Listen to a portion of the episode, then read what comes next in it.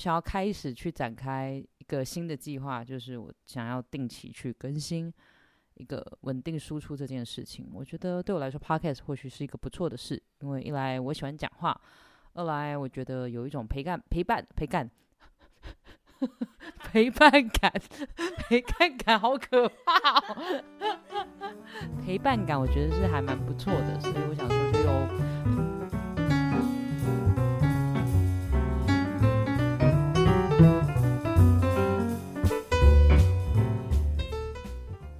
啦恰恰恰恰恰恰恰恰，好奇怪，希望开场音乐不是这样。Hello，欢迎收听瑞迪沃乐士，你听到的这是第一集，Ridiculous。好啦，用一个很尴尬，也不知道为什么是这样的开场，我觉得还不错，也蛮像我的风格的。那好了，我先很快速的解答，可能有些人在想，为什么又重开一个 podcast 呢？哎，那个瑞士普信台去哪里呢？然后由于是这样子的，是这样，因为其实我觉得我想要开始去展开一个新的计划，就是我想要定期去更新一个稳定输出这件事情。我觉得对我来说，podcast 或许是一个不错的事，因为一来我喜欢讲话，二来我觉得有一种陪伴、陪伴、陪伴。陪伴感，陪伴感，好可怕哦！陪伴感，我觉得是还蛮不错的，所以我想说，就由 podcast 开始，然后我希望可以完成，就是至少可能每周一更啦。但如果真的不行的话，一个月更新一次啦，大概就这样。我故意讲的很小声，而且这边不会跳。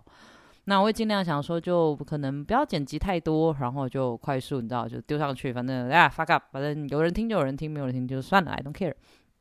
的方式，所以我就在想说，那我要做什么样的 podcast 频道？因为我大家可能想说喜剧演员嘛，所以等有些人会什么像就一些喜剧专门的频道，something like that。但是我就觉得自己好像不是那个路线，就是去可以很认真跟你很严肃的去分析说，哦，这个喜剧的形式是怎样啊，或是很关心喜剧演员啊或什么的。就我真的还好，所以我在想，那如果我要一直定期产出的话，我能够做些什么？我就发现其实。我常常会去做一些我觉得有趣的事情，不知道别人会不会看到，但我自己会觉得这诶，这还蛮有趣的，不管是新闻也好，或是影片也好，或干嘛，就觉得诶，这挺有趣的，就会很想要跟我旁边的人分享。那我就觉得，那不如我就用一个类似这样的方式跟大家分享我最近觉得有趣的事情。那因此，所以就决定叫做那就是瑞低估乐事，就是我去低估我觉得开心的事。那英文就是 ridiculous。有没有好像英文很好的感觉？这个英文词我觉得听起来是 very good 的感觉。OK，好，那大概就是这样。那我其实一个人自言自语是可以做到的，因为我其实蛮蛮蛮习惯做这件事，但也觉得这样不错。那就觉得好吧，那就想说用一个最低限度的方式，那可能也。没有跑去录音室了，就是在家里，就是自己想办法找一个很可爱的录音笔，然后就是很可爱的把它录音录起来。对我就是觉得自己这样做还蛮可爱的，所以这一切的感觉，我现在就是一个很沉闷的人，然后坐在一个电脑桌前，然后想办法把自己家里用的很安静，然后录音给大家听。大错，那大概就是这样，那这就是目标，好不好？希望我的二零二四年的东西可以好好的完成，加油！我给我自己的期许，瑞恩，你办得到了，加油！自我信心喊话，莫名其妙。好啦。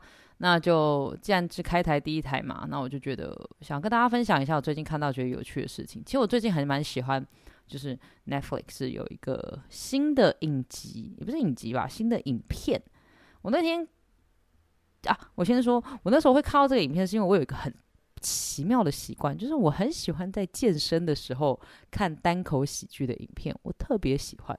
我平常你要我在家里自己看单口喜剧的影片，老实讲我做不到，我大概。我真的蛮佩服那种你们可以一个小时，然后在那边把它看完的人。我觉得哇靠，怎么做得到？就是就再有趣，就是这一个小时，就算再有趣，笑点再密集，好了，不会腻吗？就是我会觉得我会看一看，我很容易 fade out，就是听大家讲话或干嘛，我很容易 fade out。然后有些人可能就会说啊，可是瑞恩你专场也是一个小时，你知道吗？密集也没有，笑点密集也没那么高，你不怕人家 fade out 吗？我其实不怕，因为我会觉得，如果你可以一整个小时都那么专心，你一定很累吧？就是。就是就是很专心的在那边听，我觉得很佩服，我自己是敬佩的。哦，OK，好，反正总而言之，所以我每次在健身房，我都会去选择我今天的运动片单。然后前阵子就是很长的看单口喜剧，就是在那个时候，很棒，因为我觉得一边运动这样子，我一边看，我就可以就是对我来说，这样反而可以专心去思考很多的事情，然后我的身体可以跟我的脑子完全分开，以至于就是我很容易疲惫，因为你知道脑也会消耗一些能量，这样。然后那一天就是翻着翻着看一看，就觉得哦还不错，就翻到这部片，它叫做嗯，管他的，拥抱负能量的非心灵鸡汤。然后我觉得它英文的比较可爱，它英文它英文就是怎么的 sub the art of not giving a fuck。算了，我的英文极限就是这样，小屁呀，没有那么烂吧？收不进去里面。我英文就是没有那么烂，那我可能要查一下。不然大概就是讲，好吧？就管他的拥抱负能量的非心灵鸡汤。我觉得它是一个很很 chill 的片，很适合运动看的片，很适合你踩脚踏车的时候，你知道吗？随便随便看的东西。它其实是一本书，去呃去拍的，把一本书去拍成的一部片。刚好我讲废话。那我自己是觉得还蛮好看的。他的他的书的原名很烦，因为他书名的原名是跟他的原本名字有点不太一样。他书名超长，他书名叫做《管他的，越在意越不开心，停止被洗脑，活出潇洒自在的快意人生》。干，这名字超烂。因为我会觉得，你如果看那个影片，你就觉得，如果是那个作者，我就觉得妈，你妈中文翻着好像很原言文，好像很矫情，但其实也还好。但那 whatever。因为他这本书那时候我觉得很酷炫的是，因为他那时候定义是要卖给那些从来都不买励志书的人，他就想要卖给这个人，就是从来写一本写给就是不看励志书读者的励志书，我觉得很，我觉得我觉得这个想法超酷超好玩。然后那时候我在看这个片的时候，就有点，我那时候想说到底是啥小，你知道片片头片头我就觉得很诱人，好不好？如果你边怕暴雷，你是一个很怕暴雷的人，我跟你讲，你不用担心，因为我根本还没有看完，所以爆不了什么雷。但我可以帮你爆个片头，爆个片头不过分了吧？总而言之，那个片头是这样，那片头就是一个泳池派对，然后大家都玩的很开心，然后你就看到那个作者意兴阑珊的，就是躺在泳池里面的游泳圈里面。他说他就是个作者，他现在就是被给了大把的钱，让他来坐在这个地方，就是泡在游泳池里面，跟让这些女孩子泼他水，这就是他在这里的原因。我觉得，看这开头我就想看下去，这太有意思了吧，对吧？就是。他不明白他为什么就是他们有这样的设计，可是 OK，那你真这么做了，我就我就说哎哎，我不管他，反正我就是这样。然后它里面它就有很很我很喜欢这种很自在、很直接去剖析一些事情的部分，因为其实坦白说，我对于励志小说、励志书籍这件事情啊，我很喜欢看，我不会不喜欢看，我不会觉得它的存在是不必要性。但你们不觉得有点太多了吗？你自己去成品看一排那个畅销排行榜，啪啪啪，那个被讨厌的勇气已经几年了，几年了，它还在上面。Oh my god！到底大家要有多需要被提醒？你有这个勇气，我不懂。就是这种励志啊，你做得到的正能量，或者说前阵子不是大家很多那种什么正能量啊、显化啊什么的，我不会觉得那些不好，但不觉得有点太多了吗？就是。我觉得负能量是一个人很本能的，怎么讲？意识跟求生的原则。负能量它帮助你知道说这个东西你是害怕的，你是逃避的，你是不知道该怎么做的，所以你会有那个负能量去产生。我觉得很棒啊，很好啊，它就是你自己的生活一部分。你干嘛勉强自己？哦，我一定要正能量，我一定要正面向上，我不能觉得颓废，我不能觉得沮丧。我我我一直都会有这样的想法存在，我都会觉得。对啊，为什么？为什么你不能够就是负面一点点？你干嘛一定要就是啊？没有啦，往好处想，他搞不好也不是那么烂啊。没有，他就是那么烂啊。没有啦，往好处想，啊，也许他是为我好。没有，他其实没有为你好。就是我们就承认一下嘛，你就不会觉得这一切对你来说太复杂。我那时候一直不知道该怎么去形容这件事，直到我那时候看了这个片子，它也不是影集，它就是一个影片。他那时候在前面的时候，我他讲了一个七大条，其实坦白说我没有仔细听、仔细看。前面讲的很笼统，前面的时候我就觉得说，哼，你那边讲说没有理智，然后自己讲了一些狗屁倒灶的事情，看 bullshit。但还 OK，因为他一开始的时候就讲了说什么不要硬撑，不要勉强，然后 bullshit。你看我来跟那些励志书籍是一样的。然后什么幸福快乐不见得是好事。哎呦，这边我开始有点兴趣了。不是大家都很希望你可以幸福快乐吗？Happiness，对不对？所有的人都希望就是哦，我要快乐，我要你幸福，祝你幸福，祝你快乐。其实我不觉得做别人幸福跟快乐这件事情，是因为源自于我们不知道祝福他什么嘛。然后一直到第三章，我那时候看到第三章的时候，我整个就是胖，就打中了我的心，你知道吗？他在说。嗯，原文中文的翻译是说你并非特例，我不喜欢那个翻译，我喜欢他原本里面在讲他要去提醒你的事情，就是你并不特别。他那时候在那个影片去提到的是，我其实觉得蛮开心的，就是我们这个世代啊，就是我们的上一上一部上一上一个世代，就家人他们他们就会觉得说。哦，我们要帮我们的小孩去培养他们的自信心。我们让他知道说，他们可以做很多他们想做到的事情，包括那些励志书、正面书籍都会跟你说，你可以做到所有你想做的事情。你要去尝试，你要去超脱，你要去试试看这样子。所以他们会鼓励你去 be yourself，you are special。然后。我们父母亲也会这么告诉我们，当我们要去尝试事情的时候，就是父母亲他们都会在跟我们说：“哦，小朋友你很特别。”当然有，我觉得有些现在有些家长是做的很好，他们花很多时间在跟我们说，跟小朋友说：“啊，你很特别，没有你可以做到的，你可以成为你想做的任何事情，你可以做到任何你的无限可能。”他们都会告诉我们，然后希望让我们的这个时代的孩子们，我我我我这个时代啊，就是我们可以更无所畏惧的去面对所有未知的恐惧。他希望我们有强壮、强健的心脏、心强健的心脏去面对这个宇宙，去面对这个世界。那照理来说，我们应该这一批的大家，我们所有人应该都要是心灵很坚强、心灵很健康的人啊，对吧？可是事实上，我们这一个世代，就是你看现在的网络时代，包含我们这个时代，我们是来，我们是 最容易感到挫折和沮丧的一代，因为我们知道我们做不到，我们知道。格局，我们知道世界，我们的知识来的很快，一切都很很很迅速。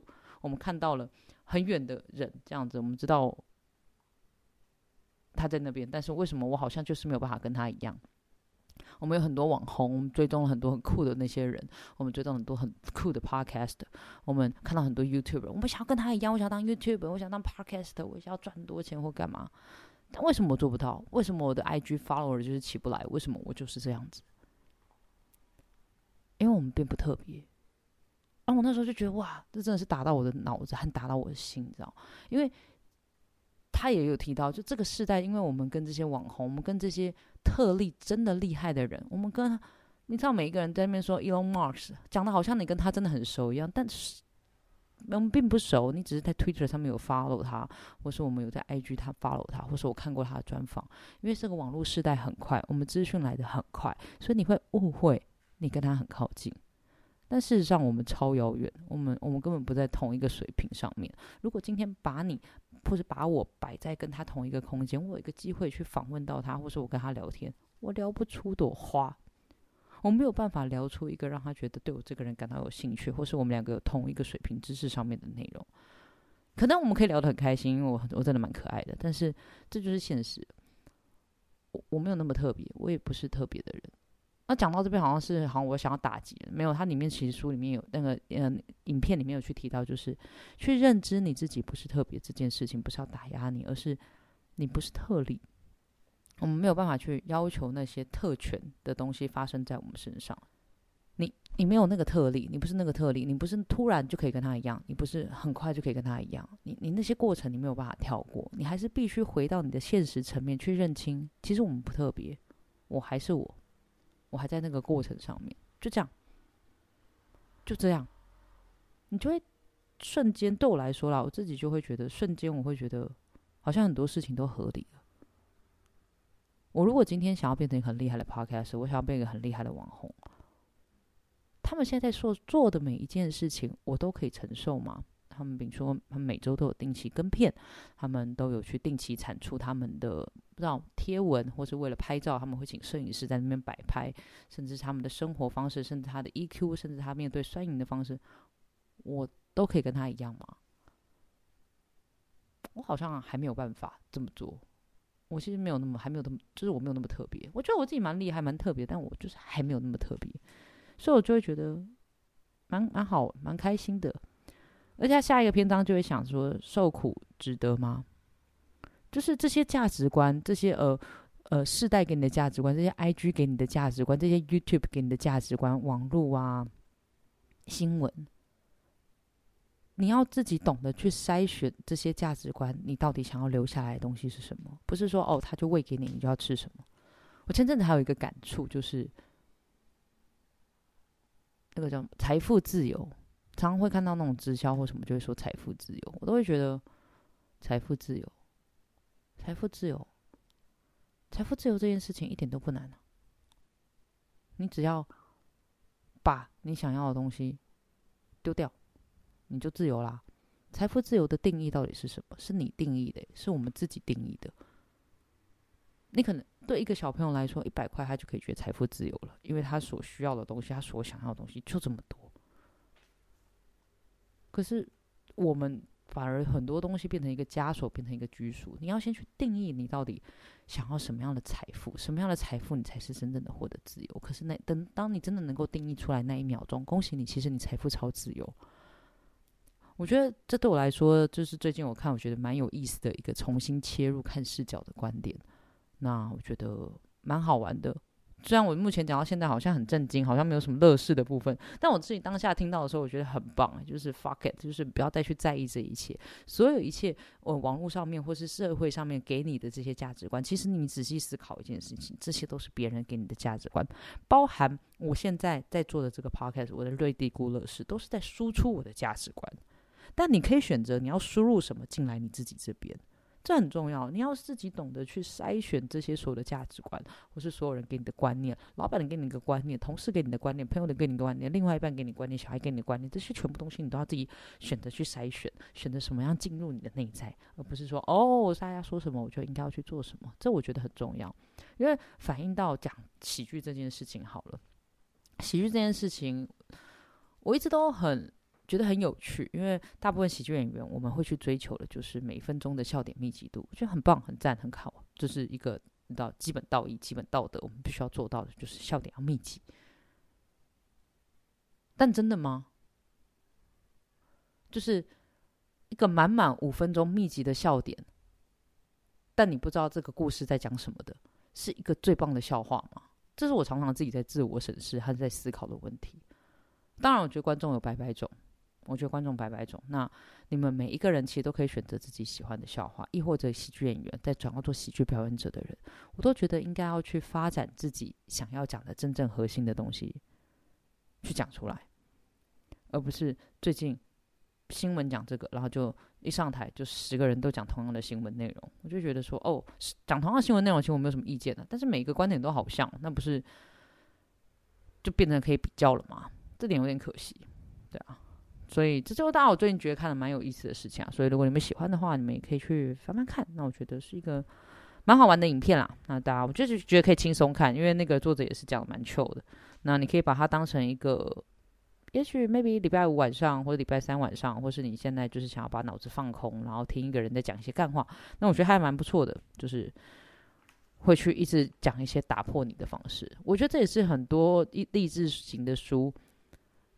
会让我觉得好看或好玩，或是有一些书会让我觉得好看跟好玩的。像前最近我还有在找另外一本商业书，可是它是商业书啦，我还没有找到它。找到它的话，如果有兴趣，我再分享给大家。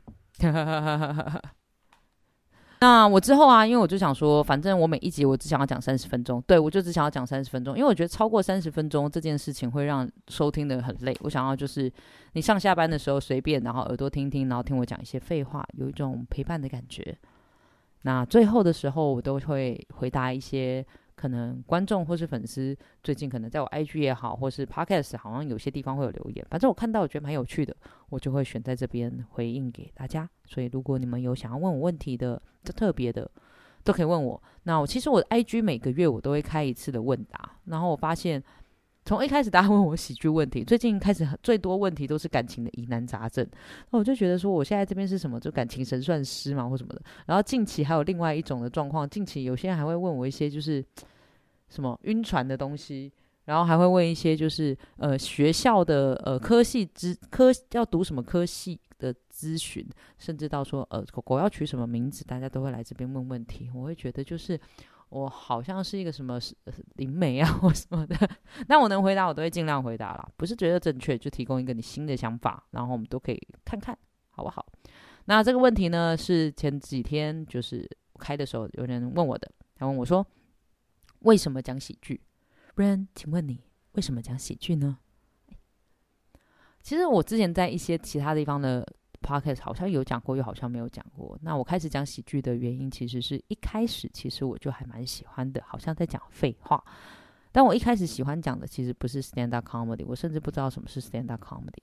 我最喜欢的其实是有一个节目叫做周六夜现场，就是 Saturday Night Live。周六夜现场，它其实就是一个现场的喜剧。那其实主要都是有很多的短，就是素描喜剧 sketch 去和组合起来的，然后有一个大咖的明星啊，我再跟大家组合或什么。甚至我最喜欢的喜剧演员，其实也是 Saturday Night 呃 Saturday Night Saturday Night Day 哎，好不要再一次 Saturday Night Live 的里面的演员就是 Kate McKinnon，我最喜欢的其实是他。那我对单口那时候完全不排斥，但也没有想说它是什么。然后后来，因为呃周六夜现场，对我直接讲国语了。周六夜现场一开场的时候，其实他们会有一个独白，就是演员就他们邀请来特别的演员，可能是通常都是有名的人，他们会有一个独白。然后那个独白它的形式就是很就是以比较类似 stand up comedy 的方式去发展。然后我就觉得哇，这一段很好玩，很酷，很有趣。我很好奇它到底是什么，我才知道说原来有个东西叫做站立喜剧 stand up comedy。然后那时候我就特别好奇，好奇之后我就开始去查台北有没有这个地方可以去看看。结果发现有，叫做卡米蒂喜剧俱乐部。那当时卡米蒂喜剧俱乐部我接触的时候呢，它是在巴德路上，然后它有开课，定期的就是开最初的喜剧十堂课这个片程的课程，也不能说片假，就还不错。其实它真的是一个很适合入门的课程。我就想说好，什么时候会开课，我就写进去。然后当时的状况，因为还没有那么热门，那好像二零一七还一六，反正蛮久以前了，忘记了。然后那个课程常常流标，你知道吗？就是因为可能开课人数不足，所以他就不一定会开成，没有像现在那么常开，你知道？我还有写进去问我说：“哦，还会开课吗？”他们就说：“哦，可能呃什么时候还会开课？那你可以到时候再来问问看。”这样，我说：“好好，我就满心期待这样。”然后在那一期的时候，我就报名去上课。我还记得那时候我好像就上了一两堂课之后，但是因为中间工作，我那一期的助教是老 K，然后那时候上课的时候就有点忙，忙，然后也不知道在忙什么，反正是工作忙，然后有又中心又卡出国。我有一天上课，我还是下飞机马上搬着我的行李箱去上课那一种状况，好像我很认真，对不对？都没有，实际我出席率超少的，出席率不高，然后就这样就这样上完课。然后上完课的时候，就有第一次的成果发表。哇，第一次成果发表跟现在成果发表不一样。我第一次成果发表是那一种，我们就是要叫自己朋友来，但自己朋友也不太想来，然后演员也不多，你知道吗？就一切就是我们自己看自己成果发表，非常优秀，你知道吗？非常好玩。然后那一次我就觉得，哎，挺好玩的。然后收球就跟我说，啊，有空记得常常回来讲啊。啊，好好好，答应他。然后我爸就突然状况不是很好，突然状况不是很好。然后中间你知道。老人家就这样，状况不是很好，然后中间我就花更多的时间陪我爸，然后照顾照顾照顾照顾照顾，然后那一年照顾，然后就很快的，我爸就是没过多久，我爸就过世了，离开我了。离开我之后，我就是有点忧郁，然后有点忧郁，也不知道该怎么办，然后就也笑不出来，然后也不知道该怎么办，然后就是忧郁忧郁忧郁忧郁，难过难过难过难过，不知道怎么办，不知道怎么办，不知道怎么办。他就突然想到说，哎，对，comedy。我上次的那个成果发表会完之后，我再也没有回去讲了。那时候说修说有空都可以回去讲讲看，我要不要回去讲讲看呢？然后我也忘记我有没有回去讲看。我那边我我爸离开的记忆到现在我都还是有点破碎。我有这种习惯，我母亲离开到现在，我的那时候妈妈离开一个礼拜的记忆我几乎是没有的。我都有这个习惯，这是很棒的脑袋。然后反正那时候同步我又有在做直播，我那时候当直播主，网红直播，哎呀，那那我们在等大家进来哦的那种直播主。然后那时候我就因此呃认识了壮哥，因为我们那时候在同一个直播的经纪公司认识了壮哥，然后跟壮哥聊说，我有去上过课哎，然后有一次在一个直播组的碰面，然后那时候超多阿梅啊，你知道吗？辣妹阿梅啊，很可爱，大妹啊大成一片，然后壮哥一个人坐在那边不知道该干嘛。他是那一种，你知道吗？就是女生越主动，他就越不知道该怎么样的人。就那时候状况是这样。然后那时候因为我就知道壮壮，然后因为海浪法师也知道喜剧的部分，就认识他，我就主动跟他打招呼，主动跟他示好，就是那种主动的阿梅亚。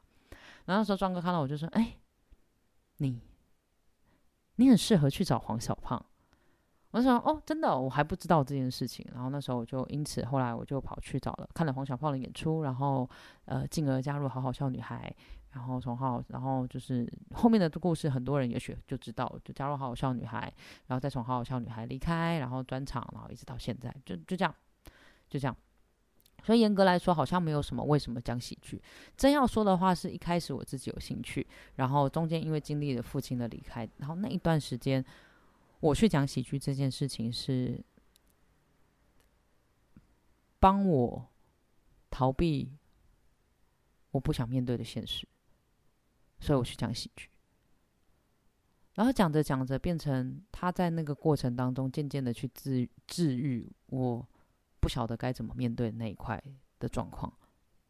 好像很励志吼，但我觉得真的是这样，就对我来说是这样，不一定对每个人管用。因为我必须得说，你你知道，那有一阵子那时候讲一些父亲的笑话，你知道“亲亲抱抱说我爱你”这个笑话，它基本上是我很早很早很早以前就写完的笑话，然后我一直到后期才能够讲好的原因，就是每讲一次我就必须回到那个场景和那个状况。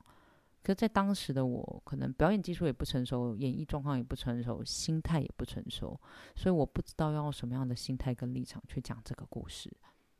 那有很多的跟父亲的笑话的片段，我也都没有放到网络上面，甚至是说我有很多的笑话也都没有放上网的原因是，我还不确定是说这个东西他现在在放上网的话，我的心情是不是能够承受一些其他人对他的评价，所以我就觉得 OK，好，先放在那边吧，反正我可能。还可以把它演绎的更好，我是那么想的啊。当然也有一些就是自己没有办法剪片的困境，那大概就是这样。这就是为什么我开始讲喜剧。所以我会觉得，如果有人想要讲喜剧，然后你可能是想说啊，我看他们那些讲喜剧，你知道吗？就站上台笑讲笑话，然后大家会喜喜欢你。我建议你是不要来，我是认真的觉得建议你是不要来，你知道吗？讨厌你的人会越来越多，这也是比你想象中的多。那大部分的酸民其实他不是真的在乎你。他就只是想要嘴一句你就走了，然后这种人是格外的讨厌，因为他不在乎，可是他那一句话你会很在乎。那如果你有这样的一个心态，我会建议先不用，先缓缓，你可以就不要去把这个东西当成说你很特别，你可能会，你可能是下一个，你知道某一个喜剧演员，下一个谁或什么的。我不是在乎，我不在，不是怕很多人进来发展，不是，而是太多我觉得很优秀的人，太多我觉得很厉害、很棒的笑话，他可能在台上才发展了一两次。就会觉得哦，为什么大家都没反应？嗯，我是不是这个笑话不好？然后大家说我听不懂，然后就他就停止发展了，然后以至于说现场的笑话的结构越来越像，现场的题材都很像，因为这些笑话是观众喜欢的，所以大家就一直往这个地方发展。但我觉得 something wrong 好像不太对，因为就变成是说口味大家都很类似。对啊，我就觉得这是我的想法啊，我的观点了。好啦，总而言之，快乐时光过得特别快，又到了时候说拜拜。没错，下班的时间就是我最有活力的时间啦。这个礼拜的瑞迪咕乐事就是这样子。那希望希望希望很快的就可以让大家听到我们的瑞迪咕乐事的第二集喽。如果你有任何建议的话，你都可以在评论区或是在我的 IG 写信，或是告诉我。那不要批评，你可以指教我，你也可以说爱我。那如果你喜欢，觉得我讲的还不错，喜欢我的陪伴，那记得把我分享给你更多的朋友知道。我是瑞安我是你们的。低谷乐师，这就是 ridiculous，ridiculous，嘟嘟嘟嘟嘟嘟。